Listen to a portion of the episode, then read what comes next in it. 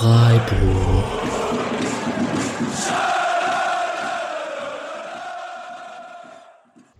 Dann, hallo und herzlich willkommen zur 154. Episode des Podcast Freiburg.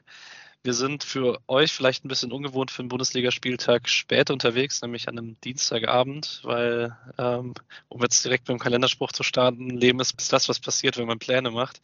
Ähm, und so sind unsere Pläne erst für die Aufnahme am Sonntag und dann für die Aufnahme am Montag gescheitert. Ähm, Jetzt sind wir halt hier am Dienstag und wir sind nur zu zweit, aber wir wollten unsere Streak nicht reißen lassen, dass wir bis jetzt durch die englischen Wochen durchgekommen sind und in jedem Spiel eine Folge gemacht haben. Deswegen sage ich erstmal Hallo an Julian. Hi. Patrick, schön dich zu hören. Yep, äh, wir beide sind mal schauen, wie kompetent äh, für die Folge, weil äh, wir beide aus unterschiedlichen Gründen das Spiel nur auf dem Handy verfolgen konnten am äh, Samstag. Ich, weil ich bei einer anderen Veranstaltung war und das mehr oder weniger heimlich auf dem Tisch geguckt habe. Eigentlich war es weniger heimlich. Ähm, ich habe auch ziemlich laut gejubelt, um ehrlich zu sein. ähm, und Julian, weil er ein bisschen im Umzugsstress ist, wirst du grob Abriss machen oder lieber nicht? Ja, also ich, ich sollte am Freitag in eine Wohnung ziehen, von der ich dann am Donnerstag erfahren habe, dass es, äh, dass es leider kein Bad und keine Küche und kein Klo vor allem gibt und kein Wasseranschluss überhaupt und dass das alles erst nächste Woche kommt. Die Küche wussten wir schon so ein bisschen, aber der Rest hat uns dann doch ein bisschen kalt erwischt. Das heißt, ich saß dann Samstag mit allen meinen Möbeln, die wir trotzdem reingeschafft haben, äh, in einer nicht wirklich funktionsfähigen Wohnung und habe äh, irgendwie es mir freigeschaufelt zwei Stunden Freiburg zu gucken, was natürlich auch eine vollkommen absurde Prioritätensetzung meinerseits ist. Aber ich habe das Spiel gesehen und äh, jetzt bin ich im Exil in der Pfalz und warte, dass ich eine Wohnung in Frankfurt habe, in die ich zurück kann. Aber immerhin habe ich schon die halbe Strecke für das Spiel gegen Nord äh, hinter mir. Ähm, daher am Donnerstag sehen wir uns ja eh. Und immerhin konnte der SC dann deinen Samstag vielleicht ein bisschen besser machen. Äh, hast du ein, also ich kann bei mir persönlich sagen, ich habe gemerkt, dass es meine Laune ein bisschen besser gemacht hat, dann man ansonsten nicht so tollen Samstag, um ehrlich zu sein. Ähm, war es bei dir ähnlich? Ja, auf jeden Fall. Also es hat, ich habe den die letzten Minuten dann in der Bahn auf dem Weg zum Bahnhof gesehen auf dem Handy und das hat mir in der äh, zu der wir noch kommen, Szene kurz vor Schluss ist das Bild eingefroren für 30 Sekunden, während der Ball gerade durch den Strafraum trudelt, kurz vor dem Schuss, den äh, ein gewisser Stürmergott von der Linie kratzt. Das heißt, das war nochmal höchste Anspannung und danach war ich der Einzige, der sich sehr gefreut hat oder beziehungsweise haben sich mehrere Leute gefreut, weil Frankfurt gleichzeitig Schlusspfiff hatte, aber äh, der Einzige vermutlich, der sich über Freiburg gefreut hat in der Umgebung. Ich hatte in den letzten vier Minuten auch, äh, ich hatte sonst erstaunlich gute SkyGo-Verbindung äh, dafür, dass es über mobile Daten war in einer Halle mit 150 anderen Leuten. Aber ähm, die letzten vier Minuten war dann echt so ein bisschen Flashback an die Kindheit, so wenn der Fernseher dann ab und zu mal so gerauscht hat und Schnee im Bild war. Und ich war, bis ich heute Morgen die Highlights das erste Mal gesehen habe, war ich überzeugt davon, dass der erste Abschluss in der Nachspielzeit von Flecken gehalten ist und den, den mhm. Petersen auf der Linie klärt, dass der an der Latte war. Also ich hatte eine völlig falsche Erinnerung von der Nachspielzeit, aber äh, ich konnte mich zumindest noch erinnern, dass die äh, Tore knapp nicht reingegangen sind. Naja, ähm, sollen wir direkt Richtung Spiel gehen?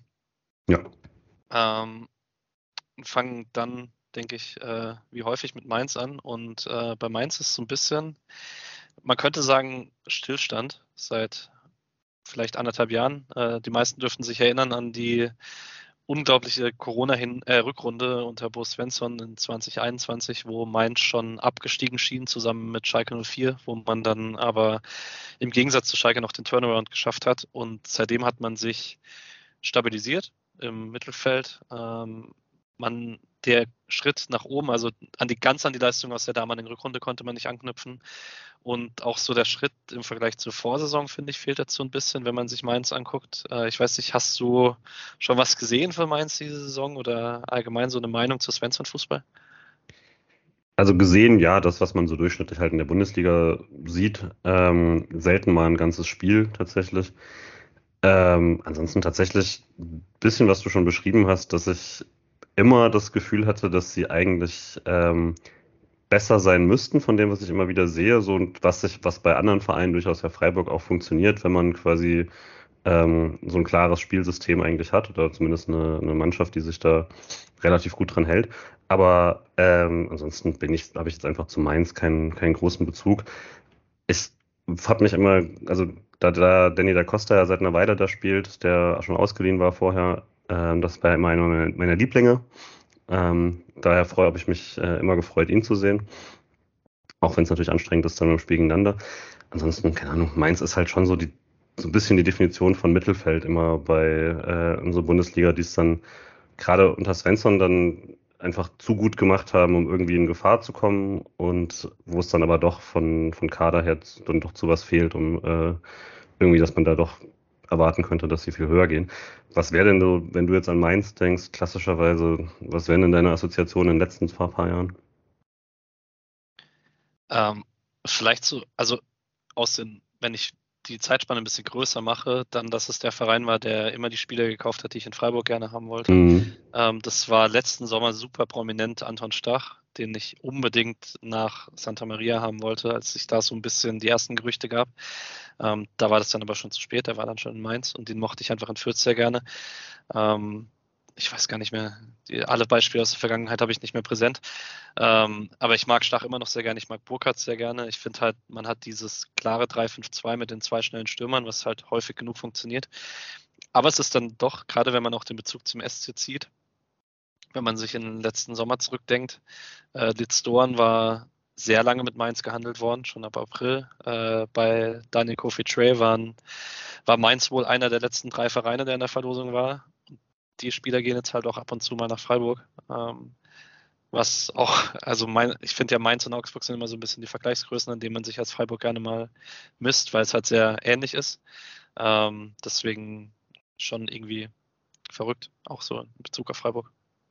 Gerade wenn man, wie du sagst, die Zeitspanne noch größer, kannst du eigentlich echt die letzten zehn Jahre ja zurückgehen, weil Mainz dann das Team war, das da lange auf Augenhöhe war und dann nach dem Stadionneubau sichtbar ökonomisch überholt hat und ständig halt Spieler bekommen hat, bei den beiden, äh, wo Transfermarktgerüchte quasi so zwischen Freiburg, Mainz und X waren und die ständig dann nach Mainz gekommen sind. Ähm, oder zumindest dann Freiburg früh aus der Verlosung war. Äh, das ist vermutlich dann auch eben, wie gesagt, so ein Benchmark, wo man jetzt sagen kann, dass Freiburg da schon vorbeigezogen ist, wenn man die sportliche Attraktivität dazu zählt. Gleichzeitig natürlich auch Mainz als Sprungbrett auch nicht gerade schlechte Adresse, wenn man dann sieht, äh, für welche Millionenbeträge da Spieler dann schon rausgewechselt sind. Ähm, aber freut mich auf jeden Fall natürlich dann schon, dass dieses Jahr ja dann sogar, dass irgendwie, dass man Vereine wie Gladbach oder sowas ausstechen kann, aber dass Freiburg aus der Größenordnung raus ist. Meine andere Assoziation ist halt, dass es immer der Angstgegner für mich war äh, von Spielen, auf die ich keinen keinen Bock mehr hatte eigentlich. Äh, mein erster Podcast-Auftritt bei mit Alex war ähm, in der Rückrunde, in der man gegen Mainz 5-0 verloren hat in Mainz. Ähm, das nicht mal, nicht mal wirklich verdienen. Von daher, äh, solche Spiele gab es ja wirklich zu Genüge.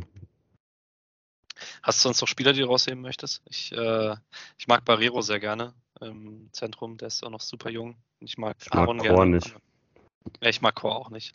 Da werden wir vielleicht nachher auch nochmal dazu kommen. Okay, ähm, mit dem Hinweis würde ich dann auch direkt ins Spiel übergehen, weil ich glaube, man kann sich sparen, groß über die SC-Aufstellung zu sprechen, weil das äh, wieder die gleiche war, die alle drei gemacht hat ähm, in der englischen Woche vor der Länderspielpause. Wir hatten damals auch nach dem äh, Hoffenheim-Spiel darüber gesprochen, dass es gar nicht so unwahrscheinlich ist, weil die markante Position im Zweifel vielleicht Trey wäre und da sein Konkurrent Jeong ja auch mit Südkorea weg war. Genau, ich meine, das ist vielleicht die einzige, insoweit, dass da jetzt zumindest er erstmal die Nase vorn zu haben scheint aktuell. Und dass äh, die Diskussion, war Kübler nur noch nicht fit genug oder so, sich auch erstmal erledigt hat. Sidia ist da gesetzt als der klare Rechtsverteidiger im Moment. Ähm, und sei es schon nur deshalb, weil man bei Gleichstand natürlich den Jüngeren spielt. Das ist ja auch völlig richtig. Und eben, dass es bei Höhler noch nicht ganz gereicht hat für den Kader. Ähm, dass er dadurch, dass er jetzt in der zweiten ja schon gespielt hat, denke ich, wird das in den nächsten Wochen dann die Personalie sein, die das Ganze wieder so ein bisschen durcheinander wirbelt. Ja, ansonsten, wie ist das Spiel losgegangen? Wenn wir mal losgehen. Also, ich, hast du konkrete Erinnerungen zu den ersten drei Minuten, bevor das erste Tor fällt? Nein, weil ich habe äh, auf, meinem, auf meiner unausgepackten Kiste sitzend äh, gebraucht, bis ich Sky Go anhatte. Und beziehungsweise Sky Wow. Und ähm, habe wow, eingeschaltet. wow, so viel Werbung. ja, es hat gedauert und als ich durch war mit dem ganzen Mist, stand es 1 zu 0 für den SC. Und äh, immer das seltsamste Gefühl hatte ich jetzt schon lange nicht mehr, da, ich das, da mir das jetzt doch mittlerweile nicht mehr wirklich passiert. Aber wenn man, äh, wenn man einschaltet und man, man führt schon, dann ist es ja was objektiv Gutes und trotzdem habe ich mich ein bisschen veräppelt gefühlt. Ähm, aber nee, ich musste es dann danach nachschauen. Man kann das ja immerhin jetzt mittlerweile die Spieler tatsächlich nachgucken. Das, äh, also wir sind wieder auf dem Stand 2017, danke Sky. Ähm, und dann von daher die ersten Minuten, die ich dann nachträglich gesehen habe, hätte ich nicht gesagt, dass es, äh, dass es jetzt unbedingt ein, ein super furioser Auftakt war oder sowas, äh, wo man dann das Tor direkt erzwungen hat, sondern eigentlich in der ersten relevanten Szene ähm, äh, dann direkt die Führung markiert. Und war nicht so schlimm wie in einem Pokal-Halbfinale bei einem 3-0 in Stadion zu kommen, oder? ich würde immer noch sagen, dass das positiv ist. Ähm, und da habe ich ja, da war die Folter eher, dass ich vor dem Stadion war und um das Stadion rum musste und die Geräusche versucht habe zu interpretieren. Und da ich da immerhin erkannt habe, dass es einen VAR-Einsatz gegen Hamburg gab, anhand der Geräuschkulisse, äh, habe ich zumindest da ein bisschen mehr mitbekommen als das. Aber nee, Hamburg war insgesamt schon bitterer als ein paar Minuten später auf dem Handy sehen. Alright, dann äh, gehen wir kurz ins 1-0 rein. Entsteht aus einem langen Ball von Lienhardt auf äh, Trey hinter die Kette. Die war schon, der war schon ganz gut. Oder ist der von Gregoritsch verlängert? Ich bin mir nicht mehr ganz sicher. Auf jeden Fall, ähm, Trey ist dann. Sorry. Hätte gesagt, das äh, war ein langer Ball von Ginter. Ja, war ein langer Ach. Ball von Ginter. Okay, na gut. Langer Ball von Ginter.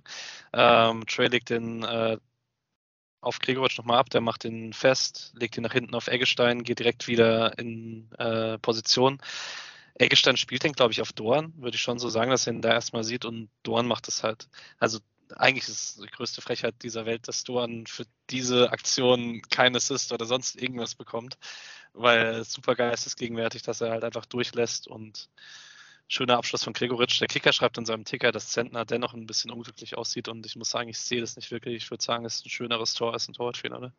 Sehe ich auch so, ja. Also ein richtig, richtig guter Schuss. Auch einer, mit dem man nicht so richtig rechnet. Ähm, also selbst wenn er, wenn er daraus schießt, was man dann schon sieht, hätte ich erwartet, dass er auf die lange Ecke geht. Und das hat Zentner vermutlich auch. Aber ich fand es jetzt nicht, dass er irgendwie ähm, klar sagt man dann immer, ne, kurze Ecke musst du haben und sowas, aber in dem Fall hätte ich schon vor allem den Schützen rausgestellt. Es ist ein bisschen hart, auch insofern dachte ich, dass das, ja eigentlich so der Signature-Move, den Jeong dreimal pro Spiel probiert und den gerade seine Mitspieler dann oft nicht so richtig ähm, mitspielen, also dieses äh, Durchlassen. Und Doan macht das jetzt hier einmal und das funktioniert genau, genau so perfekt. Ähm, ja, aber ansonsten war einfach richtig, richtig schön die Kombination da vorne. Und also äh, von allen, also ne, wie, wie Trey diesen Ball schon festmacht, ist gut und legt ihn dann eigentlich auch okay raus und es klappt dann nicht so ganz. Aber das überhaupt schon so technisch stark zu machen und dann spielen die da vorne halt auch alle drei richtig gut miteinander. Äh, und das ist, glaube ich, schon so die größte Story, auch so der nächsten äh, Stunde zumindest. Die Kombinationsstärke vorne, das kann man auch aus den letzten Spielen, glaube ich, sagen, ist halt dann das, was den SC vermutlich am ehesten unterscheidet von anderen Saisons. Ähm, wie gut das da einfach im, im vorderen Drittel teilweise aussieht.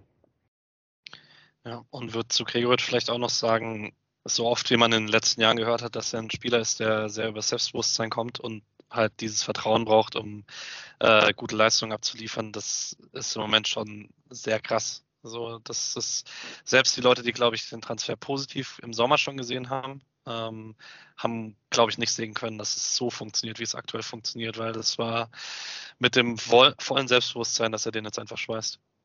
Ja, und das ist ja auch immer ein bisschen bei ihm wild, quasi wie sehr seine Leistungen da schwanken. Deswegen kann man immer auch so ein bisschen skeptisch sein, ob sich das hält oder sowas. Aber aktuell ist das ein absurd hohes Niveau äh, und halt ein sehr komplettes Niveau für einen Stürmer. Gerade in Freiburg. Also das ist schon Bombe, was er da aktuell spielt. Kommen wir natürlich noch dazu, aber hätte eigentlich ja noch mehr Tore machen können oder vielleicht sogar sollen in dem Spiel. Wie fandest du die Minuten danach? Also rein chancenmäßig ist es zweimal Mainz. Einmal äh, spielen die sich auf rechts durch. Ähm, Barrero flankt dann auf Burkhardt, der ziemlich freien Kopfball bekommt aus fünf Metern, den aber an die Schulter bekommt. Ähm, mit ein bisschen besserem Timing wird er schwer verflecken. Und kurz danach stoppt Günther äh, Stach in einem Konter, wo er sich nicht beschweren kann, wenn er danach nachträglich noch Geld bekommt. Die hat äh, Willenborg, glaube ich, dann äh, vergessen. Oder Jablonski, ich weiß nicht genau, wer gepfiffen hat. Ähm, würde schon sagen, Mainz war nicht geschockt von dem 1 oder? Nee, das auf jeden Fall nicht. Also äh, Jablonski war Schiri. Ähm, Nee, also war auf jeden Fall so, und das kann man, glaube ich, für das ganze Spiel sagen, dass Mainz da ähm, eigentlich auf, sich auf keinen Fall irgendwie jetzt hat groß ähm, beeindrucken lassen oder so. Es war aber dann auch nicht so, dass die Monster gefährlich wurden. Also diese erste Szene natürlich, so, die, da ist Burkhardt auf jeden Fall zu frei. Ähm, ansonsten kommen sie dann aber auch erstmal nur zu ein bisschen mehr Spielkontrolle, aber das ist auch schwer zu sagen, wenn du nach drei Minuten zurücklegst. Ähm, und jetzt nicht so, dass sie danach irgendwie äh, das Spiel irgendwie an sich reißen. Und nach ein paar Minuten wird es dann schon so, finde ich, dass der SC ähm, sehr, sehr ballsicher dann war und damit auch sehr viel erstickt hat, was Mainz hätte machen können. Ich möchte als Aktion noch rausheben in der 12. Äh, tritt Bell, ist schon sein zweites Foul, tritt äh, Trey auf den Fuß. Das äh, wird noch ein bisschen Thema werden, Bell und sein Verhältnis zu gelben Karten in dem Spiel. Ähm, später vielleicht mehr dazu. Ähm, in der 15. würde ich dich gerne fragen, was glaubst du, was hat Gregoritsch Grifo erzählt, dass er den Freistoß aus 17 Metern bekommt? ja, das wäre mir beim Thema Selbstbewusstsein, ne? Also dachte auch so, boah, das, das, das, das sich zu trauen ist hart. Ähm, aber war halt eigentlich eine richtig, richtig gute Variante. Ne? Also er kommt dann frei zum Schuss aus der Distanz und wie man da vorher gesehen hat, kann er das ja durchaus. Und machte dann halt nicht so gut. Aber äh, also den freien Schuss daraus zu bekommen, sollte halt eigentlich meins nicht passieren. Das musste eigentlich in, in die Schussbahn kommen. Und finde es immer okay, dass, äh, also die Variante hat auf jeden Fall geklappt. Schuss muss dann halt besser sein. Ja.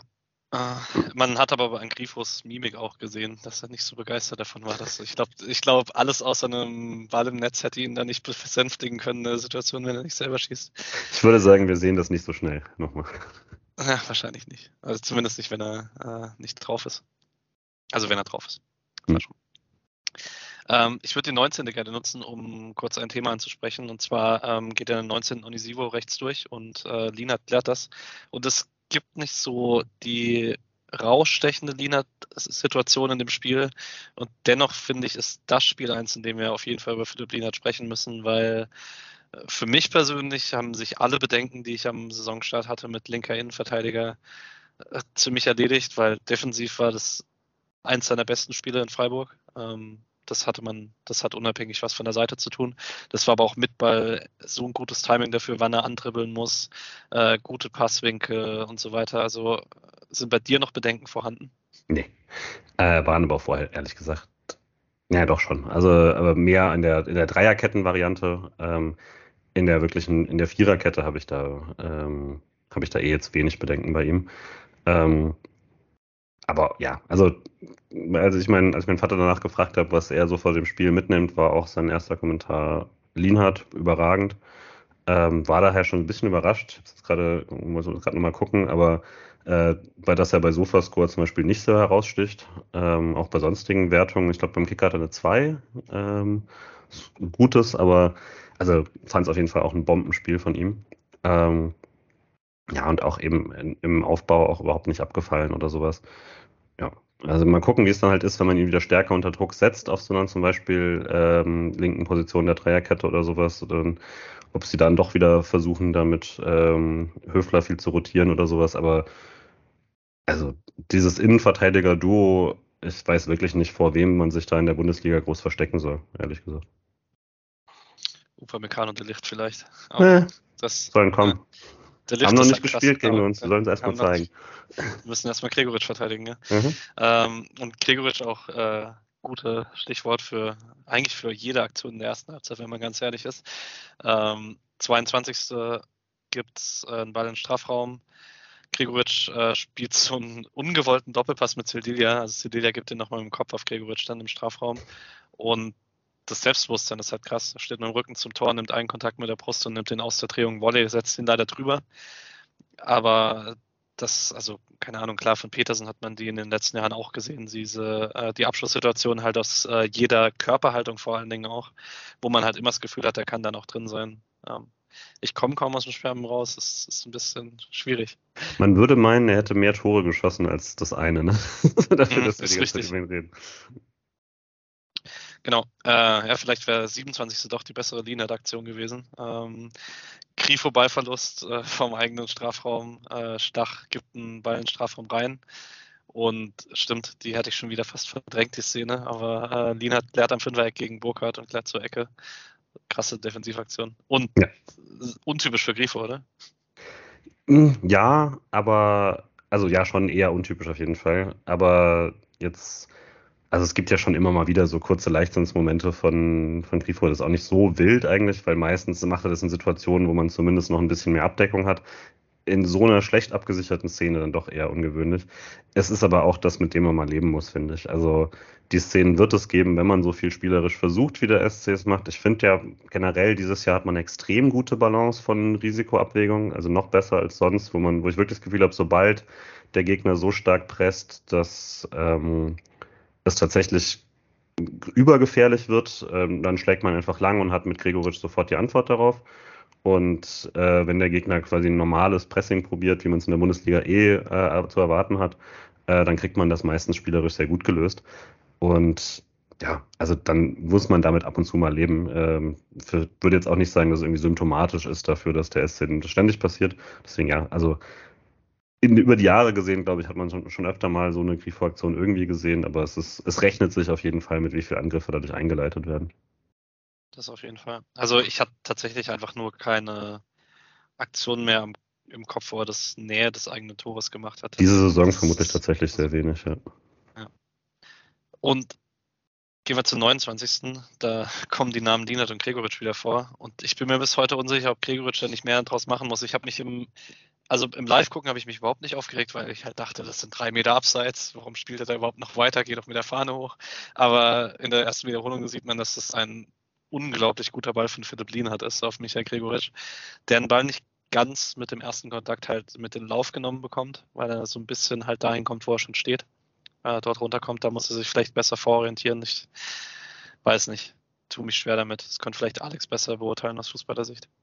Ich finde ja, er macht halt so diesen Schritt nach links sofort, weil er, weil er weiß, der Mainzer kommt. Und ich glaube, da ist er ein bisschen zu konservativ, weil wenn er da direkt voll nach rechts zieht, dann würde ich sagen, ist er entweder setzt er sich durch oder er kriegt den Elfmeter. Also es gibt so ein, also Standbilder natürlich immer schwierig, aber wenn du die Szene da genau in der Sekunde anhältst, wo er den Ball wieder unter Kontrolle hat und sich dann entscheidet, jetzt quasi ihn abzuschirmen und dann daraus was zu machen, ähm, weil da der Abwehrspieler kommt, da hat er eigentlich genug Platz, um stattdessen äh, eben zentraler zu ziehen, die bessere Schusssituation zu haben.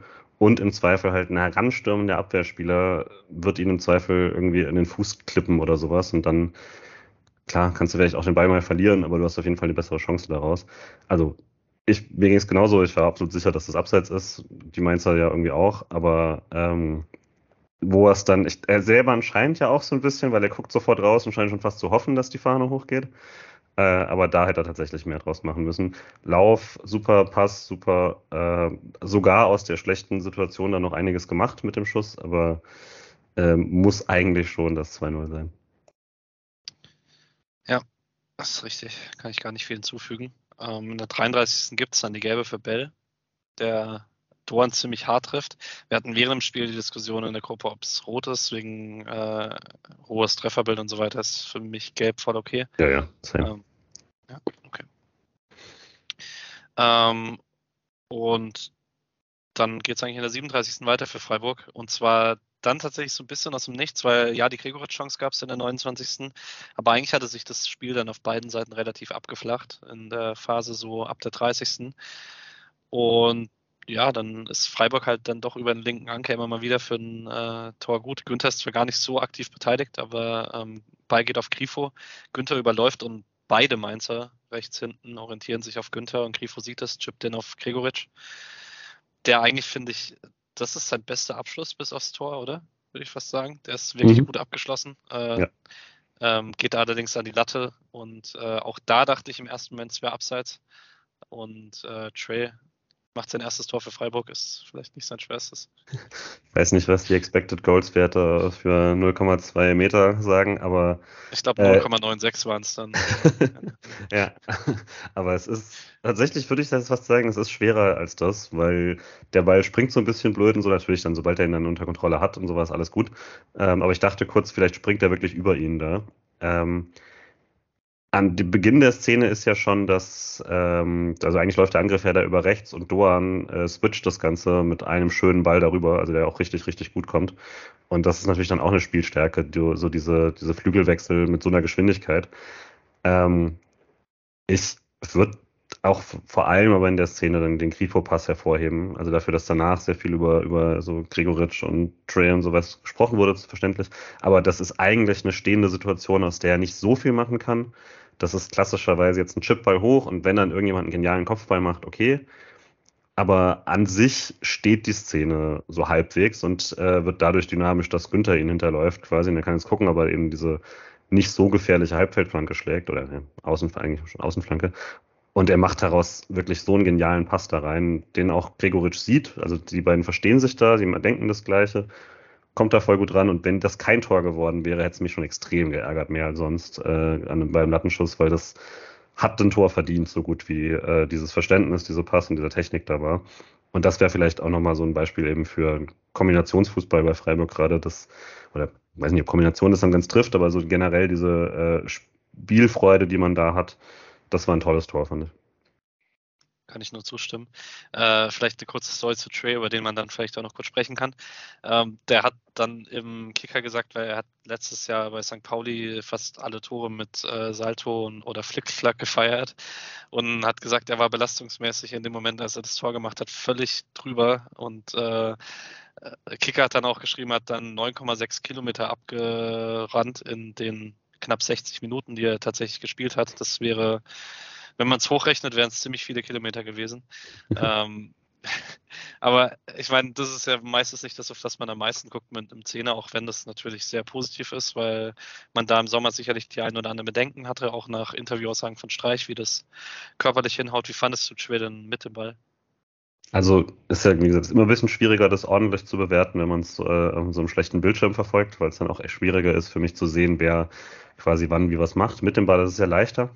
Ähm, und ja, also ich würde immer noch sagen, es war jetzt nicht, nicht ganz das, was ich noch weiß, dass er kann, also was man auch schon bei Pauli dann gesehen hat. Ähm, ich finde seine Technik daran immer wieder sehr gut äh, und auch beachtlich, quasi in, auf, auf engem Raum was damit zu machen, aber dann nicht immer die richtige Entscheidung damit. Ähm, bin aber eigentlich echt zufrieden jetzt schon, wo er ist, gerade wir dafür, dass man vor drei, vier Wochen nicht so richtig wusste, äh, wie es jetzt aktuell weitergeht. Ähm, einzige Sache bei den Kilometern, die er dann rennt, und das ist bei Jeong manchmal auch so, äh, das ist, Streich macht ja gerne den Unterschied zwischen quasi klugen Metern sozusagen und den Richt, also und, und einfach Metern allgemein, dass ich nicht immer weiß, ob er, ob, ob die ganz, ob, ob das dann immer der richtige Laufweg quasi war, den noch zuzumachen oder so, oder ob man sich da vorher schon ein bisschen cleverer bewegen kann. Äh, aber tausendmal besser natürlich, ähm, dann trotzdem so oder so zu rennen. Und ist natürlich, weiß er natürlich mittlerweile auch, dass das der Weg ist, dann in Freiburg zu spielen. Und ähm, nicht, also eben nicht, nicht zugucken zu müssen, ist äh, auf jeden Fall zu zeigen, dass man es gegen den Ball 100% ernst meint. Ich hatte eine Szene in der ersten Halbzeit, wo ich äh, an das Interview im Sommer mit Tim denken musste, ähm, wo, wo es eben darum ging, um seine große Stärke in der Vororientierung und dann im ersten Kontakt. Und da hat er in der ersten Halbzeit eine Umschaltsituation, wo er ähm, einen Pass kriegt, ich glaube von Lienhardt, und den sich kurz nach hinten umdreht und den durchlaufen lässt und damit zwei Spieler ins Leere laufen lässt. Und dann ist aber, mhm, ja. glaube ich, Bell, Bell rückt, glaube ich, raus und klärt den dann. Und es reicht ihm einen Tick nicht, sonst hat er die riesige Kontersituation alleine aufgemacht. Und das hat man in den ersten Spielen bei ihm gar nicht gesehen. Und ich glaube, dass er sich offensichtlich da halt auch noch an Bundesliga-Tempo gewöhnen muss. Aber ich finde, dass man da immer mehr Situationen hat, auch in Piräus zum Beispiel hatte, wo man merkt, es, es klappt schon fast, auf dem hohen Niveau und ich glaube, dass man da sicherlich dran arbeitet, weil natürlich war das eine der Qualitäten, die man auf jeden Fall gesehen hat. Ähm, wenn er das noch kann, bis, keine Ahnung, im Zweifel bis Februar oder so, dann äh, wird das, glaube ich, ziemlich cool. Auf jeden Fall ein Stilmittel, das man noch nicht so hatte in Freiburg. Und würde auch sagen, wenn man so sein erstes Spiel gegen Lautern zu jetzt, dann äh, gerade mit dem Tal, durch das er dann nochmal kurz gehen musste, auch körperlich, finde ich, sehr erkennbar, da, äh, wieder schon auch quasi spielerisch und äh, für, für das Freiburger System was wächst. Und das ist ja erstmal, um was es da geht. Und äh, dass er spielen wird die nächsten Monate, ist eh klar, weil das wird jeder müssen ähm, bis, bis zur WM. Und dementsprechend äh, sehr happy, dass er da jetzt auf dem Niveau auf jeden Fall angekommen ist. Und ich weiß nicht, wie es dir ging im äh, Bezug aufs Spiel. Ich hatte in den acht Minuten danach das Gefühl, es könnte es 3-0 fallen. Und man entscheidet es in der Halbzeit noch. Ähm, und auch wenn gar keine riesige Chance mehr rauskommt, in der 40. gibt es nochmal eine Abschlusssituation im Strafraum, wo erst Doan an der Abwehr und dann Gregovic an Zentner scheitert. Und in der 44. wird Eggestein auch nochmal im Strafraum geblockt. Aber da hatte Freiburg wirklich nochmal eine ordentliche Druckphase, wo man vielleicht den Deckel drauf machen könnte. Ja, also ist dann aber auch natürlich, das sagt sich dann immer so ein bisschen leicht, weil ich, vermutlich kann man auch im Nachhinein sagen, so, okay, durch dieses, durch diese Phase hat man sich quasi nachträglich das 2-0 auf jeden Fall verdient. Ähm, denke, der Abstand passt dann zur Halbzeit auf jeden Fall, aber dachte auch, da hatte man sehr oft quasi die Chance auf eine Chance, wie wir gerne sagen, und dann ist es äh, nicht ganz dazu gekommen.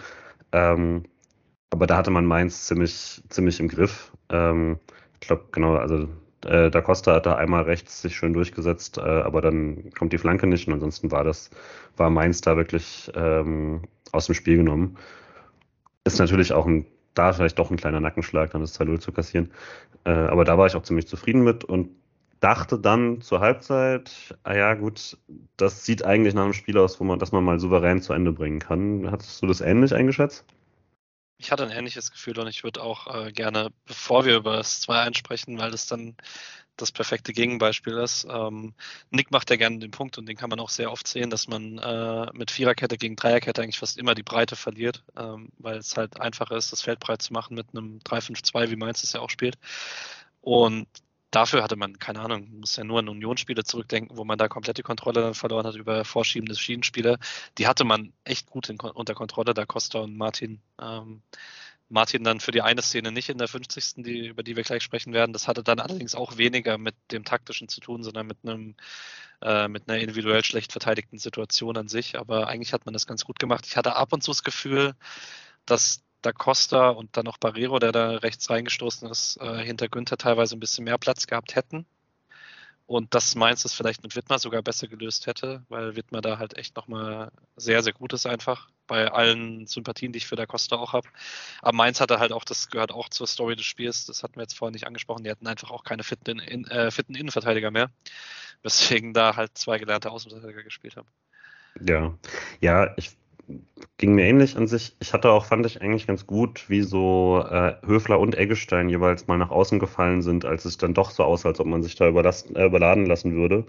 Äh, haben sie eigentlich jeweils zumindest die Bewegung immer richtig gemacht. Höfler dann da mal auch ausgespielt am Ende der ersten Halbzeit, aber ähm, selbst wenn man, wenn Mainz es mal geschafft hat, da die, die eigentlich nominell vorhandene Breite voll auszunutzen, fand ich es gut, wie, äh, wie der SC dann damit reagiert hat. Du machst natürlich dann was auf in der Mitte und dann hat man es aber geschafft, dass, das, dass die Zurückverlagerung dann nicht so geklappt hat.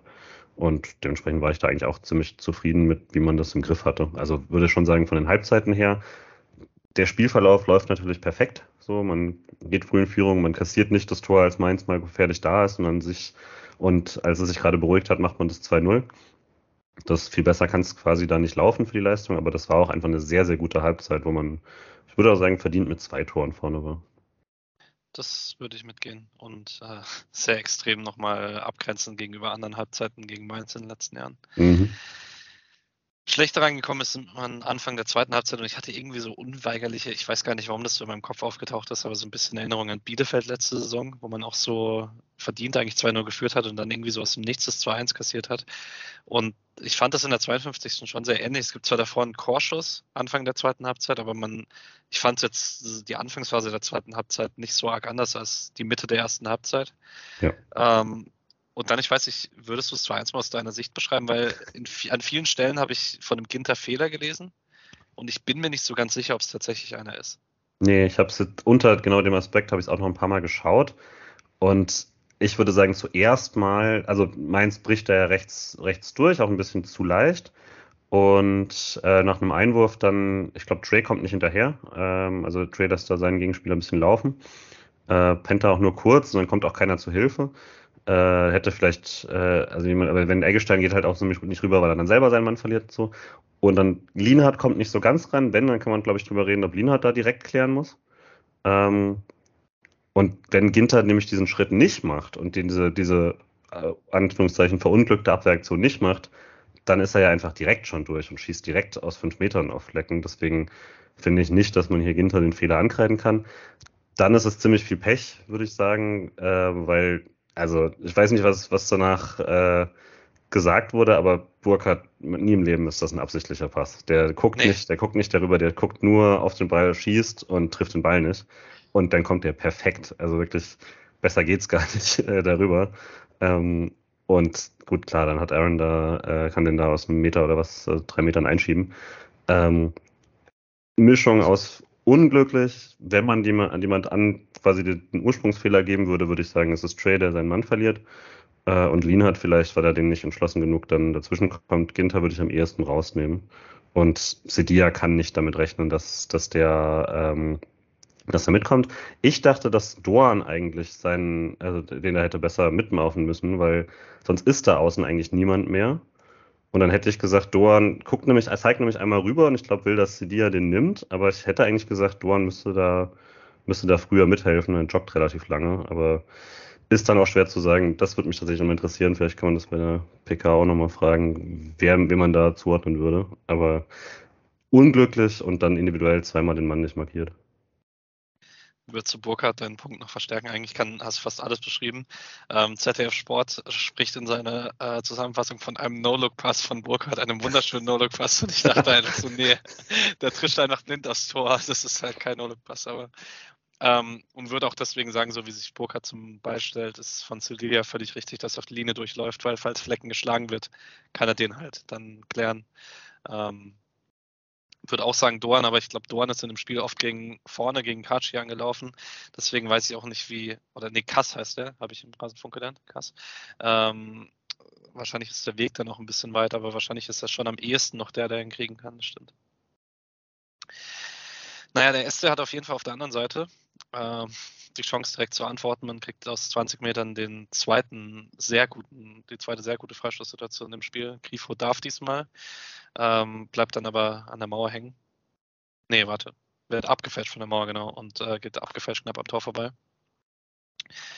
Und an der anschließenden Ecke, da wollte ich kurz drüber sprechen, nicht weil dann die riesige Chance draus wird, es gibt eine kleine Chance für Stach, aber ich kann mich sehr lange nicht mehr daran erinnern, dass aus einer SC-Ecke eine große Konterchance wurde. Man hat da normalerweise eigentlich eine ganz gute Absicherung.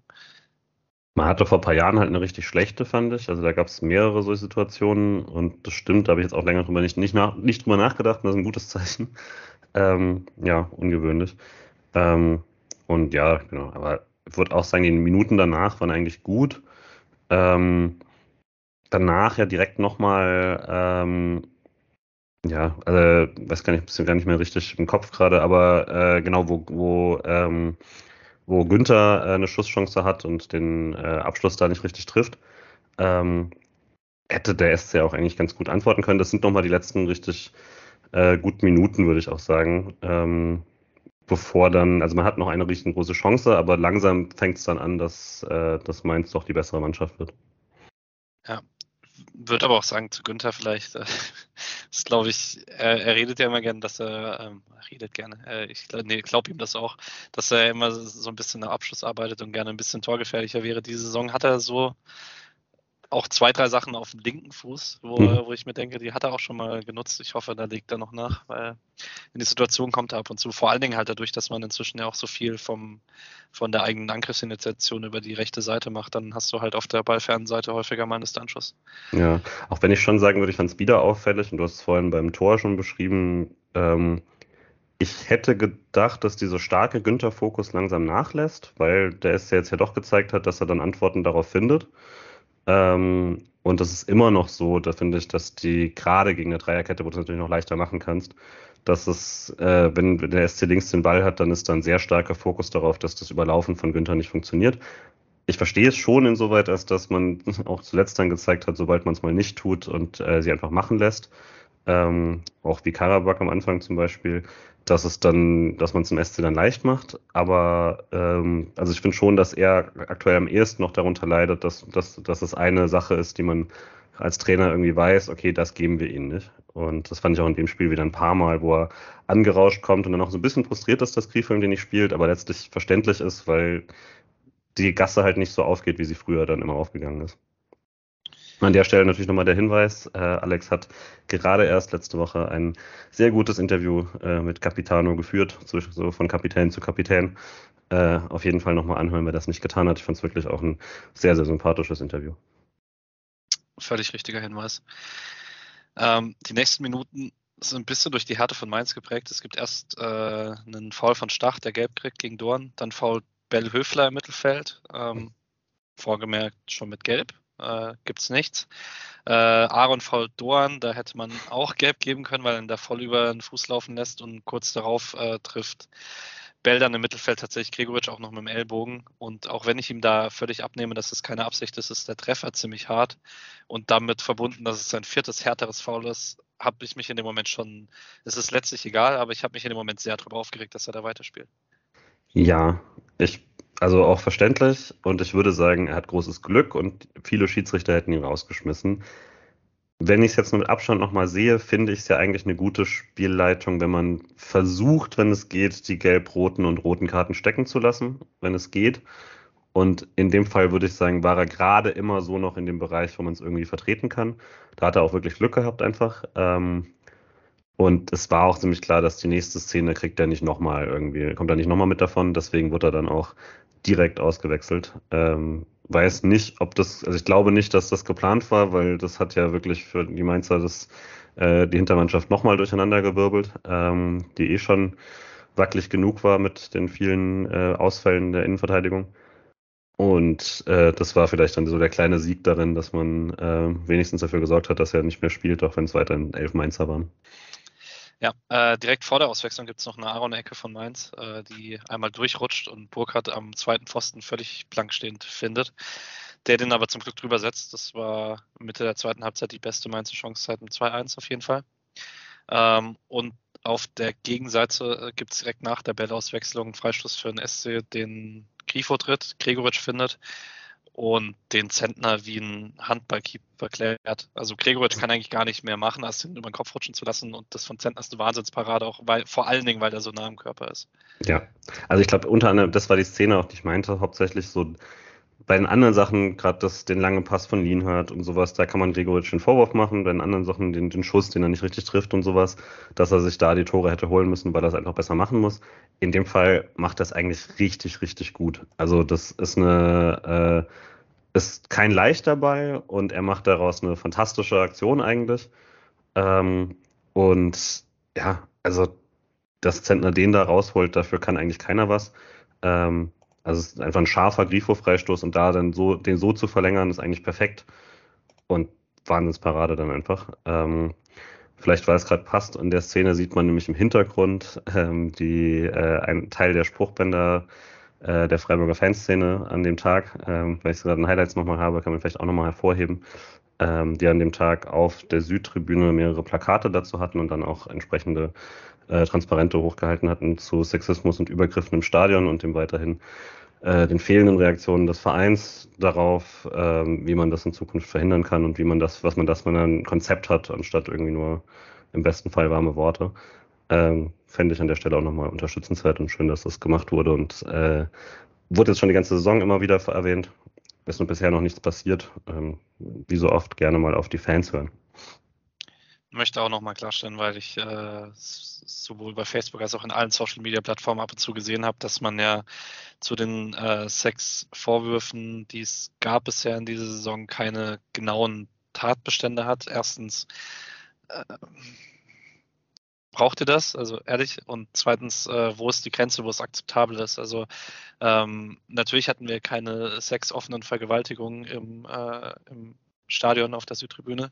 Ist, glaube ich, auch eher selten in Mitte von 10.000 Leuten, aber ähm, es muss ja nicht das sein, äh, sondern ähm, es gibt genug Stories aus Fußballstadien in den letzten Jahren, in denen Frauen bekrapscht wurden, in denen ihnen hinterhergepfiffen wurde. Und ja, Catcalling ist auch ein Problem, wenn Frauen einfach ungewollt hinterhergepfiffen wird.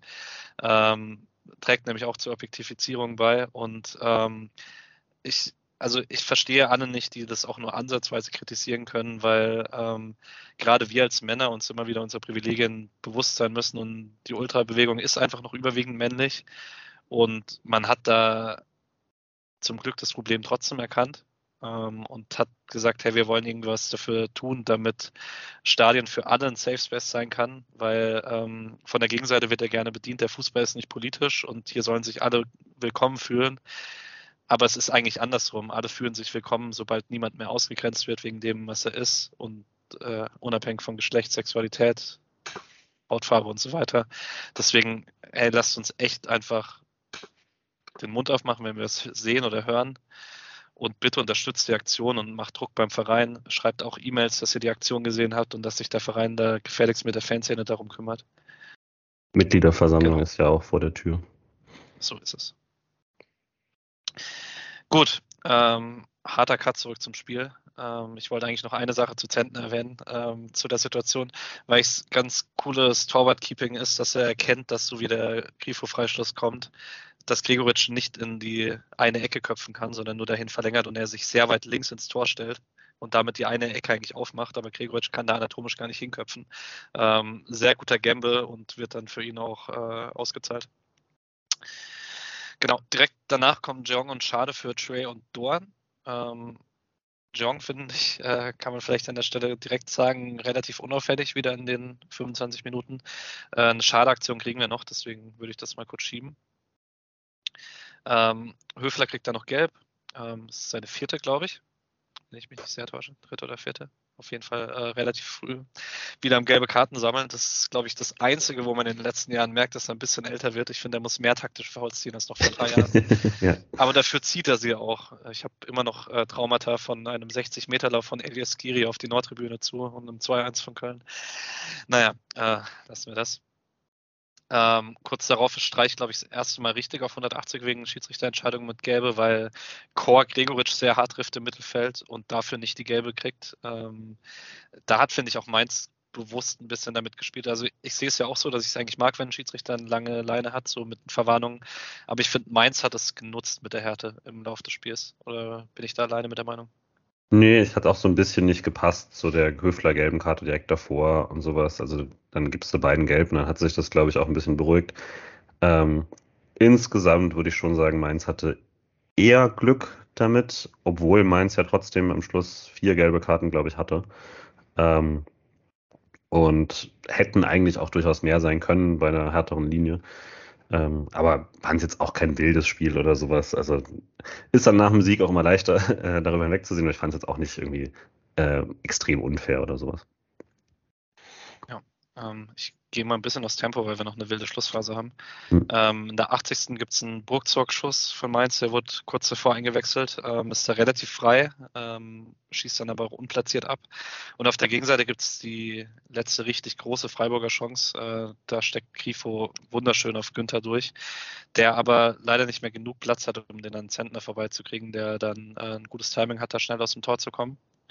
Ähm, ich glaube auch gerade so, weil ich vorhin gesagt habe, ab jetzt, irgendwie ab der 60. ist Mainz langsam besser, das stimmt eigentlich nicht. Also es war mehr, glaube ich, mein Gefühl, jetzt wo ich gerade nochmal so die Notizen und Highlights durchgehe, ist das eigentlich nicht wahr. Also äh, es ist, glaube ich, mehr mein Gefühl von, oh, der SC hat 2-0 geführt und jetzt es nur noch 2-1, dann wird jede Mainzer Chance irgendwie doppelt so groß und so. Letztlich, die Minuten, über die man, die das danach prägen, ist wie so oft, der, der Schluss macht dann so ein bisschen den Ton. Und das ist dann vor allem die letzten zehn Minuten. Ähm, und ja, also die Günther-Chance hätte es, hätte es nochmal komplett entscheiden können, aber ähm, ab dann ist es ja schon so, dass Mainz extrem aufrückt und Freiburg es nicht so ganz äh, zu Ende bringen kann. Ja, in der 84. kommt einmal Weißhaupt für Grifo und dann Petersen als sehr wichtiger äh, Charakter für die letzten Minuten für Gregoritsch. Äh, auf Mainzer Seite vielleicht noch ganz kurz zu erwähnen, kommt Viper für Stach, der ist erst 17 Jahre alt, U18-Nationalspieler. Ähm, und in der 87. gibt es dann auch noch eine coole Schade-Aktion. Das ist, ähm, er hatte das zwei, drei Mal in dem Spiel, dass er den Ball einfach, so wie man das teilweise aus letzter Saison kannte, den Ball einfach am Gegner relativ weit vorbeigelegt hat, weil ein Raum dahinter war und er halt einfach wusste, er macht das mit dem Speed. Das ist das einzige Mal, wo er richtig durchbricht und dann eigentlich auch viel Zeit hat. Und er spielt dann eine flache Flanke, die Zentner abwehrt. Ich habe das heute nochmal gesehen in einem Highlight. Ähm, er hat auch nicht wirklich eine Passoption. Das ist eigentlich eine Situation, wo sich Petersen so bewegt, dass er äh, anspielbar ist, aber das äh, macht Mainz gut mit der Restverteidigung da. Ja, 90. Minute. Foul von Günther in Chor. Freischuss aus 25 Metern. Fliegerball für Flecken. Nach dem Freischuss von Aaron. Ähm, und dann, ich würde sagen, wir teilen uns auf. Willst du die erste Aktion nach 90 plus 2 beschreiben?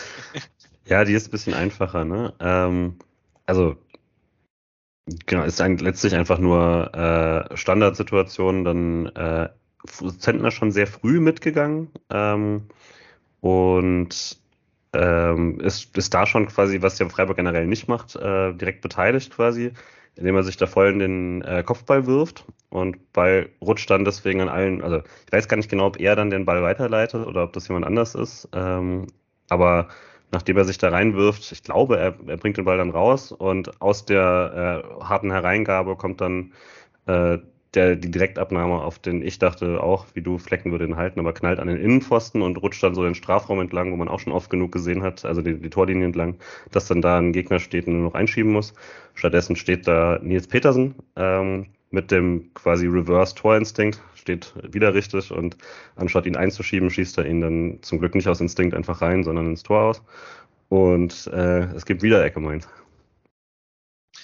Ja, und äh, nach der, ich glaube, der Ball geht auch nochmal durch. Ähm, und Wittmer kommt dann zum Abschluss und das ist halt, ähm, also ich, ich würde schon sagen, äh, Petersen, der es zur Ecke klärt, ist schon nochmal äh, erst derjenige, der sich dahin orientiert, wo der Abpraller vom Pfostenschuss hingeht, äh, klassischer Torjäger-Manier.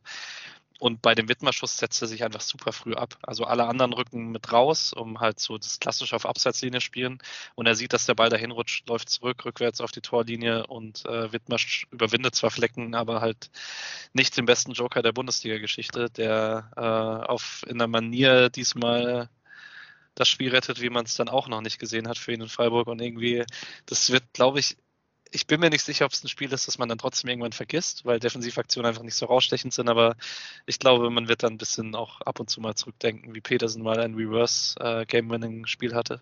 Ja, also es ist, genau, es geht halt in keine Statistik ein, aber es ist, äh, also wie du sagst, tatsächlich beeindruckend, wenn man sich das nochmal anschaut, auch wer jetzt nochmal irgendwie auf YouTube irgendwie Highlights oder sowas guckt, das ist wirklich krass, der dreht sich quasi um und ist schon in der Bewegung zurück, bevor irgendwie was passiert, nur weil er sieht, okay, der Ball wird hier am, am vorderen, äh, vorderen Fünferlinie weitergeleitet. Und es könnte sein, also das ist nur komplett, der überlegt gar nicht erst, sondern er rennt sofort Richtung Linie und sobald er dann sieht, was passiert, ist er schon im Vollsprint und alle anderen haben gerade erst den Kopf gedreht und sind, also stehen wirklich alle noch. Ähm, Sedia noch so mit einem Schritt in die Richtung. Und er ist halt wirklich, hat sich kompletten fünf Meter zurückgelegt und kratzt ihn da von der Linie. Sogar noch so gut, dass er, äh, dass er ihn mit dem, mit dem äh, rechten Fuß da quasi wegschnickt. Also absolute Bombenaktion von ihm. Und die das äh, auf jeden Fall das Spiel gewinnt. Ja, freut mich auch sehr für Nies Petersen, der jetzt noch ein, für ihn persönlich nicht die glücklichste Saison bis jetzt hatte in seiner Freiburger Zeit. Ähm, direkt danach kommt Keitel für Eggestein, ähm, kriegt direkt noch gelb äh, für ein taktisches Foul. Das war schnell. Äh, das war sehr schnell. Ähm, und direkt im Anschluss gibt es Freistoß und Schade stellt sich da von Ball und äh, es gibt ein kleines Gerangel mit Chor und da war ich echt kurz davor, Chor voll zu bepöbeln. Mir ist dann aber im letzten Moment noch aufgefallen, dass ich bei einer Parteiveranstaltung sitze und es vielleicht lasse. Ähm, äh, einfach ein sehr unsympathischer Dude, Dominik Chor. Das war mir dann aber zum Glück relativ egal, weil dann Abpfiff war. Ich würde halt tatsächlich auch sagen, sau dumm, ne? Weil er hat nichts davon. Er, also es, nee. es, muss reiner Frust sein, aber er hat aktiv seinem, seinem Team sehr geschadet damit, weil da war noch eine Minute auf der Uhr oder Minute 20. Und dann schmeißt er sich schadet danach, im Duell mit Schadet. Schadet. Äh, schmeißt, also er geht halt hin, schubst ihn und kriegt dann im, im Zurückschubsen quasi mit der Hand übers Gesicht gestreift und bricht zusammen, als wäre er erschossen worden. Und äh, hält sich dann halt das Gesicht und liegt da eine Minute, obwohl offensichtlich nichts ist mit ihm, das weiß man ja. Und danach, der Schiedsrichter lässt 20 Sekunden nachspielen. Er hat dem Team effektiv eine Minute gekostet in einer Nachspielzeit, die komplett Mainz gehört hat. Ähm, also, und wie gesagt, also weil ich da sehr vorhin selber drauf reingefallen bin, wo man wirklich das Gefühl hatte, das kippt jetzt total. Ähm, und hat da Mainz komplett den Wind aus den Segeln genommen. Von daher an der Stelle vielleicht nochmal Danke an Dominik Kor und äh, selber schuld. So ist es. Ähm, dann war Schluss und für alle, die sich gefragt haben, wie viel der Sieg Christian Streich bedeutet hat, der muss nur gesehen haben, wie er da durch, äh, durchs Stadion getobt ist.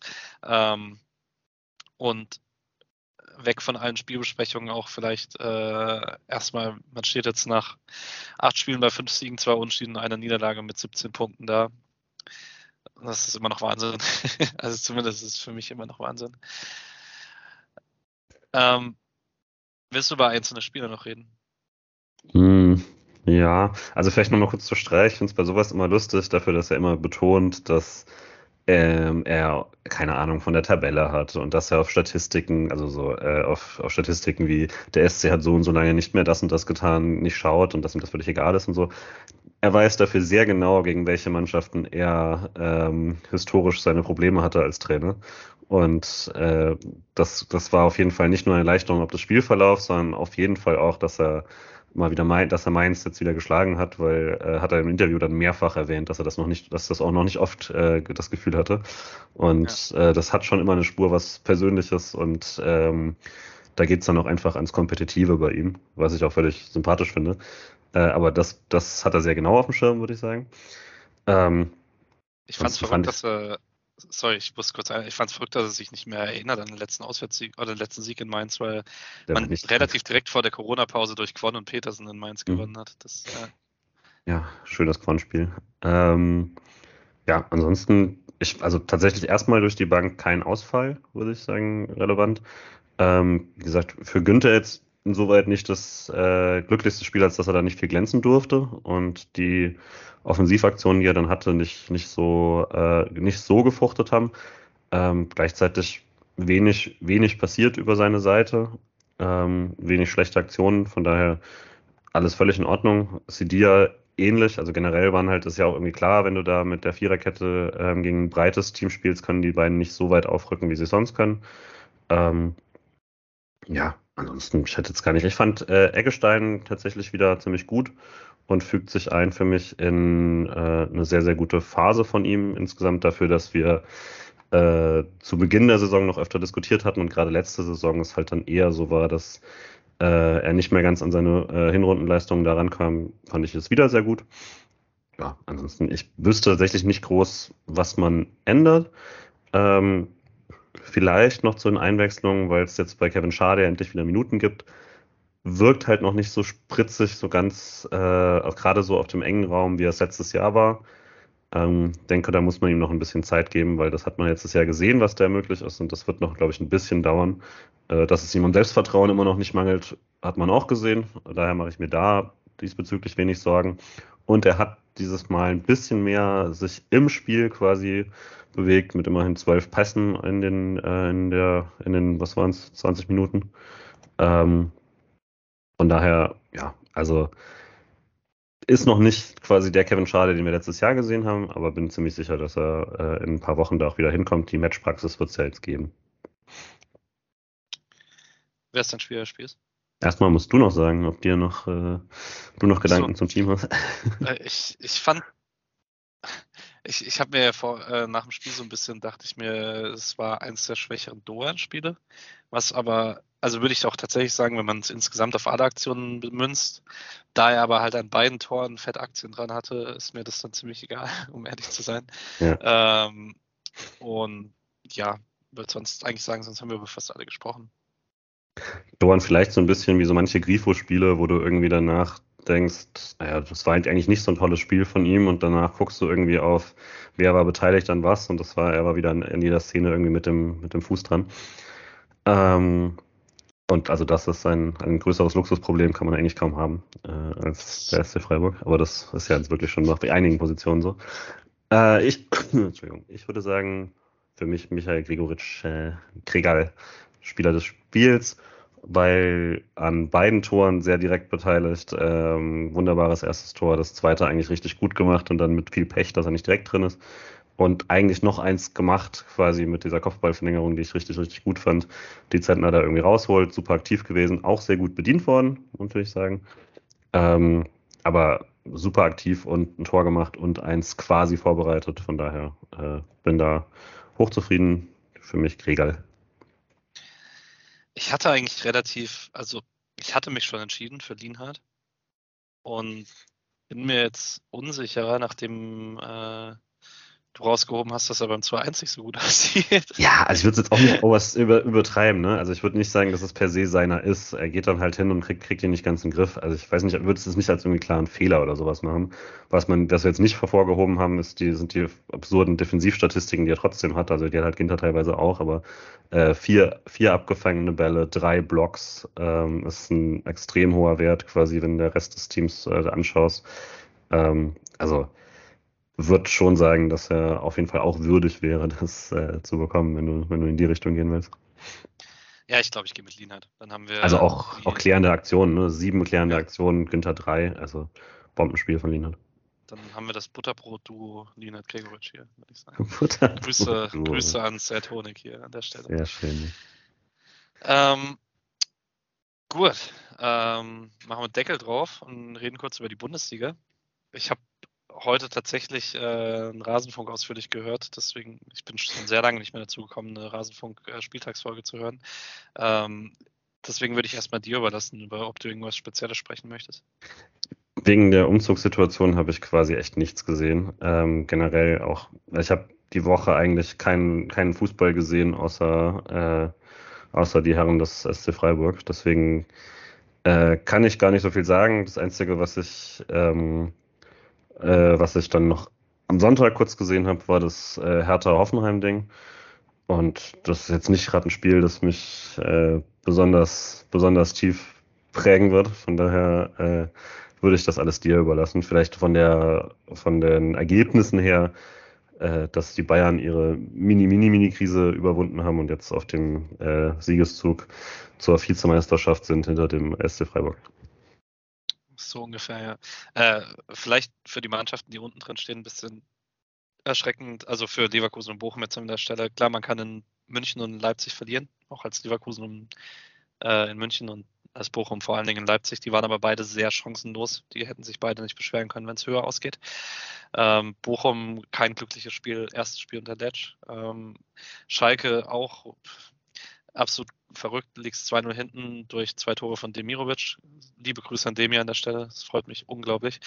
Ähm, Schalke dreht das Spiel auf 2-2, ist kurz danach in Überzahl und verliert das Spiel trotzdem. Wie sehr kannst du Momentum verschenken? Ist äh, verrückt. Stuttgart verliert wieder. Ähm, da bin ich mal gespannt, wie lange Materazzo noch bekommt. Aber also ich kann jetzt auch nicht in Tiefe über Bundesliga sprechen, weil ich auch nur SC gesehen habe, außer dem wiederzugeben, was andere gesagt haben. Deswegen, wenn ihr da was zu hören wollt, hört am besten einfach einen Rasenfunk, der ist diese Woche sehr gut. Ähm, genau.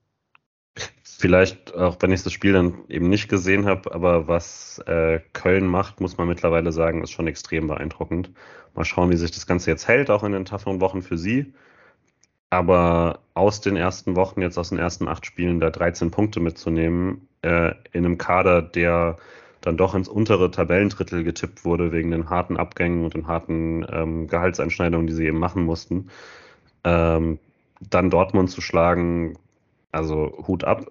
Ähm, auch, also von, ich habe zumindest die Highlights habe ich dann doch gesehen und also das war schon auch einfach gut gespielt und äh, bin positiv überrascht von ihrer Saison bisher. Kann mir gut vorstellen, dass es noch ein bisschen einbricht, aber sie haben jetzt halt den Luxus, dass es das auch kann, ohne dass sie in ganz große Probleme geraten erstmal. Ja, Skirik, Heinz und Ljubicic, eines der coolsten Mittelfeldtrios der Liga und gerade ja. bei Keins hätte ich das niemals für möglich gehalten vor ein paar Jahren. Riesenschritt. Ja.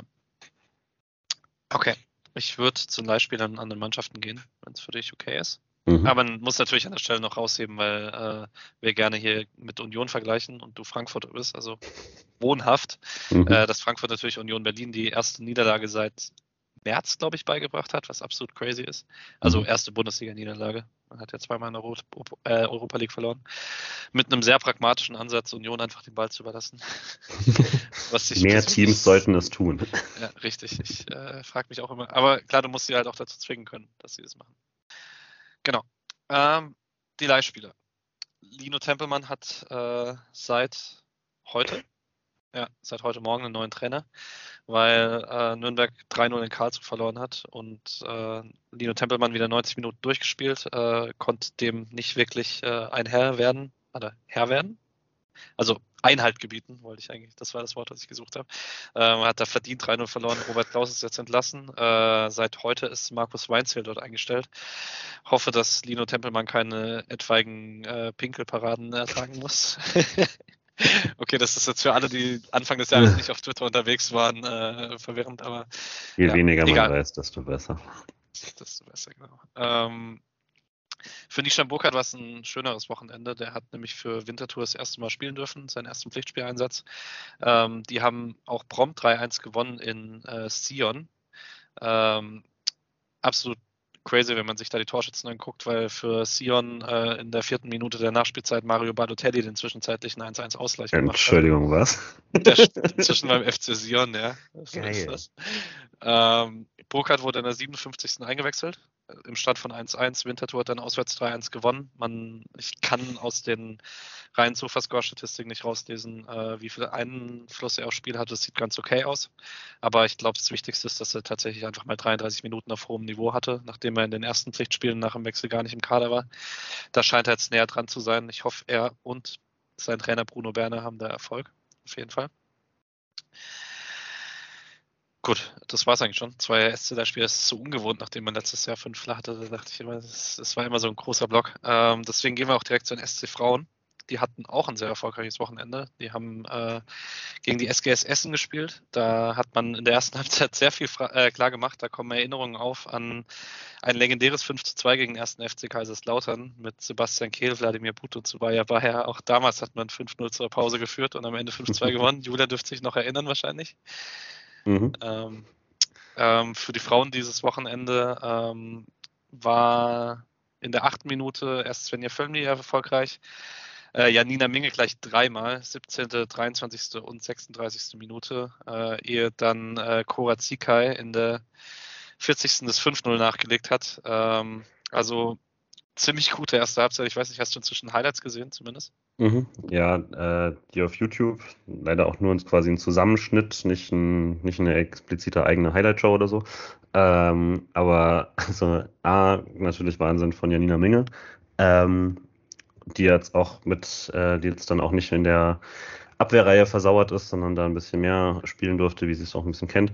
Und äh, ja, war auch wirklich extrem viel Platz bei den Angriffen da von, äh, für, die, für die SC-Frauen. Ähm, Korazikai mit dem 5-0, die dann auch mal äh, von Beginn an spielen durfte, ist immer noch 17. Das, das macht mich mittlerweile frustriert es mich fast, wenn junge Spieler so gut sind, weil's, äh, Spielerinnen, weil's, äh, weil ich alt bin. Aber äh, ist Wahnsinn. Ähm, hatte, glaube ich, mit 16 ihren ersten Auftritt. Äh, und das war vor zwei Saisons schon. Ähm, ja, und ansonsten dann war das Spiel natürlich gegessen. Äh, das Spiel hat für die über 1000 Leute, die da waren, das Kunststück fertiggebracht, bei sieben Toren äh, kein einziges vor Nord fallen zu lassen, ähm, was tatsächlich hart ist. Und äh, aber man ja kennt aus dem Stadion, dass es da manchmal so einen Fluch gibt. Und ja, dementsprechend, also das dann klar, kamen da nochmal zwei Tore, aber das war dann schon sehr klar, dass, äh, dass, dass die Messe da ge gelesen ist. Sind erstmal, genau, nächste Woche ist, glaube ich, eh Länderspielpause. Und äh, vielleicht genau. an der Stelle nochmal, es tut mir leid, dass ich, äh, ich hatte ja angekündigt, da nochmal eine Folge zu machen zu können, war dann erstmal zwei Wochen krank und hat ja hier auch nicht mitgemacht und dann äh, jetzt dieses Umzugsdesaster. Ich werde es auf jeden Fall noch nachholen und hoffentlich in der äh, Woche drauf äh, nochmal eine Folge dazu machen können. Die zweite der Herren, die haben 2-2 gespielt in Saarbrücken. Ähm, man ist da immer noch mit relativ dünner Personaldecke unterwegs, äh, was dazu führt, dass man in der Viererkette mit Guttauer und Fahner als Außenverteidigern spielt, die eher Schienenspieler werden. Braun Schumacher in der Viererkette als Innenverteidiger, der eher Mittelmann einer Dreierkette wäre. Ähm, und dass man bis auf die elf Starterspieler und die fünf Einwechsler tatsächlich niemanden mehr auf der Bank hatte. Ähm, umso respektabler, wie gut man sich halt nach wie vor in jedem Spiel schlägt. Saarbrücken als klarer Aufstiegsmitkandidat. Äh, ähm, ein gar nicht unverdientes 2-2 abgerungen. Äh, sehr schönes 1-0 von Julian Stark in der ersten Halbzeit. Und dann die Story des Spiels ein bisschen. Ähm, Oskar Wiklöf, der im Sommer vom IFK Marienhamm kam aus Finnland, der 19 Jahre alt ist und sein Debüt in der dritten Liga jetzt gegeben hat und 55 Sekunden nach seiner Einwechslung nach einem Doppelpass mit Lars Kehl auf engem Raum einen strahlenden Winkel geschweißt hat dass Batz wirklich gar nicht mehr reagiert hat. Äh, sehr schönes Tor. die zweite Mannschaft, da kann ich gerade mal kurz nachschauen, wo die nächste Woche spielen. Gegen Rot-Weiß Essen, stimmt. Am Sonntag um 14 Uhr im Dreisamstadion. Ähm, das dürfte für alle, die nach äh, Berlin fahren, schwierig werden. Ähm, für alle, die in Freiburg bleiben, die können sich das Heimspiel gegen Essen angucken von der zweiten. Das reicht auch, dass man rechtzeitig zu Hause ist für das Zone. Die U19, da gehen wir ganz kurz drüber. Da müssen wir vielleicht tatsächlich mal gucken, ob wir in den nächsten äh, Wochen eine Spezialfolge machen. Vielleicht eher im Winter als in den englischen Wochen, die jetzt kommen. Äh, die haben nämlich 1 verloren gegen Astoria Waldorf und äh, stehen dick im Abstiegskampf. Ähm, man ist mit einem sehr jungen Jahrgang unterwegs, aber dennoch man muss da auf jeden Fall aufpassen, dass da nichts Ernsteres passiert, weil ich glaube, der U19 Bundesliga Fußball ist für einen Talententwicklungsstandort Freiburg nicht so ganz unwichtig. Gut. Ja. Ge sprechen wir noch ganz kurz über Nord. Mhm. Ich werde im Stadion sein. Äh, Jan ist hier schon besu zu Besuch bei Laura und mir. Nick wird im Stadion sein, den treffen wir da. Dich und Markus auch, richtig? Ja. Ja, okay. Ich war mir jetzt nicht mehr ganz sicher, ob du auch da bist. Also man sieht, äh, es, wird wieder, es wird wieder ein größeres Podcast-Treffen. Ähm, äh, freust du dich auf Donnerstag? Ist irgendwas abgeklungen von der Vorfreude auf die Europa League-Spiele? Nee, gar nicht. Also ich habe richtig, richtig Bock, auch weil es halt, das geht ja jetzt Schlag auf Schlag. Ähm, die, Wo die, Woche danach ist ja schon das äh, Danont, äh, ist ja schon das äh, Auswärtsspiel. Und da bin ich ja auch. Und äh, das heißt, die nächsten beiden Spiele, bei denen ich bin, sind Europapokalspiele, äh, weil nach Berlin fahre ich nicht. Und dann ähm, ja, Wahnsinn. Ich habe hab wahnsinnig Bock drauf und man hat halt echt eine gute Chance, da jetzt äh, mit, sagen wir mal, vier Punkten aus den beiden Spielen da schon sehr viel klar zu machen. Und ja, ich freue mich drauf, ähm, weil wir jetzt, weil ich jetzt vorhin schon mal kurz die, äh, die, das verbreitet habe, mache ich es hier gerade nochmal, weil es wieder passt. Ähm, auf der Corillo-Seite äh, gab es heute einen äh, kurzen Eintrag dazu, dass die Polizei Freiburg wohl alle Hotelketten angeschrieben hat, wo, wo denn allgemein französische Staatsbürger ähm, sich jetzt eingemietet haben. Das ist, finde ich, ein absurdes Vorgehen, datenschutzrechtlich auch eine Katastrophe. Und äh, gerade bei so einem Vorgehen, wo man dann, äh, also wo das dann an die einzelnen Hotels weitergegeben wird, die sich dann natürlich auch, also die das teilweise gar nicht weitergeben dürfen, ähm, dann aber selber natürlich die, äh, diejenigen sind, die das Recht brechen, absurdes Vorgehen und nur weil man irgendwie grob einen Zusammenhang hat, wie es gab Ausschreitungen in Marseille und, ähm, und in Nizza, daraus zu machen, dass man jetzt äh, aus, aus Frankreich anreisende Leute unter einen Generalverdacht stellt und guckt, dass man da die Polizei vors Hotel stellt. Äh, beschissene Aktion. Zumal man dazu ja noch ergänzen muss, ich glaube, also alle, die irgendwo in Freiburg und im Umland wohnen, wenn ihr euch in der Nähe von touristischen Attraktionen in Freiburg aufhaltet, äh, hört man auch sonst gar nicht so selten ein paar französisch sprechende Menschen. Also ist jetzt nicht so, als wären das irgendwie, also selbst, also keine Ahnung, selbst wenn man das mit Gästen aus Aserbaidschan machen würde, wäre es eine absurde Aktion, das mit französischen äh, Gästen zu machen. ist nochmal, es entbehrt einfach jeglicher ja, ich, ich habe echt keine Worte dafür. Ich, ich fass, ich also wenn sich irgendwo 50 Leute passiert. einmieten, ja, wenn sich irgendwo 50 Leute einmieten äh, in Freiburg, dann kann das genauso gut eine Abschlussklasse sein, die in den fucking Europapark fährt. Also es ist, ja. also unironisch, das passiert ständig. Also es ist absurd und äh, ja, sollte nicht passieren. Ähm, dem nichtsdestotrotz extrem Lust auf Donnerstag. Ähm, wirkt ja auch so, als eben ob Nord auch einen äh, Auswärtsblock mitbringt. Sowas hat ja dann auch schon mal was anderes nochmal für dieses Jahr auch ein großes Abenteuer. Und äh, ja, ich habe einfach sehr, sehr viel Lust auf äh, Europapokalnacht. Ich habe mir vorgenommen, dass ich jetzt keine Frage zur Rotation stelle, weil ich die erst wieder stelle, sobald Streich das erste Mal diese Saison rotiert wird. ja. Deswegen sage ich, wir spielen einfach wieder mit der gleichen Elf. Ähm, Exakt gleiche. Und ähm, ich, ich weiß echt nicht, was ich sportlich erwarten soll. Ähm, keine Ahnung. Deswegen, also ich, ich kann französischen Fußball einfach nicht einschätzen. Ich habe immer nur das, was John erzählt hat in unserer Sonderfolge, auf die ich immer wieder rückverweisen kann. Äh, ich glaube, so ab Minute 55 ungefähr geht es in der Folge über Nord. Also könnt ihr da nochmal reinhören. Genau, ansonsten kriege ich dann trotzdem einen Tipp von dir, egal wie wenig wir es einschätzen können. Das ist der SC, ähm, aber es ist auch der SC dieses Jahr. Das heißt, es wird irgendwie anstrengend, aber es wird auch gut und dementsprechend äh, glaube ich tatsächlich, man gewinnt das und sogar ordentlich. Also vermutlich ist Nord die Mannschaft, die am besten in diese Gruppephase äh, gekommen ist nach uns. Aber ähm, ja, warum nicht 3-1 Freiburg? Heimstärke. Ja, richtig. Ich meine, Nord hat jetzt zum Wochenende 4-1 verloren gegen eine Mannschaft, bei der Alexander Nübel im Tor steht. Da wird wohl eine Mannschaft, die Marc Flecken im Tor stehen hat, höher gewinnen. Na, okay, das ist jetzt absurd. Äh, ich weiß, ich erinnere noch, dass äh, John gesagt hat, dass äh, Nord relativ auf defensive Stabilität bedacht ist. Da Streich da auch manchmal nicht so böse drum ist, wenn man das auch einfach mal selber machen kann. Kann ich, oder keine Ahnung, ich weiß nicht, wenn er auch Union Berlin Parallelen sieht, würde es mich gar nicht so überraschen, wenn man selber keinen so aktiven Ansatz wählt. Äh, deswegen sage ich auch, man, es könnte vielleicht kein so gutes Spiel werden, aber wir gewinnen einfach 1-0, weil wir sind die Geilen aus dem Breisgau. Wir schlagen alle. Geilen aus dem Breisgau. Gut. Ähm, dann freue ich mich sehr darauf, äh, dich zu sehen am Donnerstag. Ich freue mich auch sehr darauf, viele andere wieder zu sehen am Donnerstag. Das äh, war das letzte Mal, boah, ich, ich will gar nicht alle erwähnen, die wir gegen Karabach getroffen haben, weil ich sonst irgendjemand vergesse und ich das nicht möchte. Ich freue mich immer, euch alle zu sehen äh, im Stadion. Hat, ist bis jetzt auch nie abgeklungen. Ähm, deswegen wird, glaube ich, wieder cool am Donnerstag. Ich, wenn ihr die Folge bis dahin schon gehört habt, bis dann. Ähm, ansonsten wünsche ich dir erstmal einen schönen Abend. Dir auch und wir sehen uns am Donnerstag. Freue mich. Genau, bis dann. Ciao. Ciao. So löse ich dich mal an.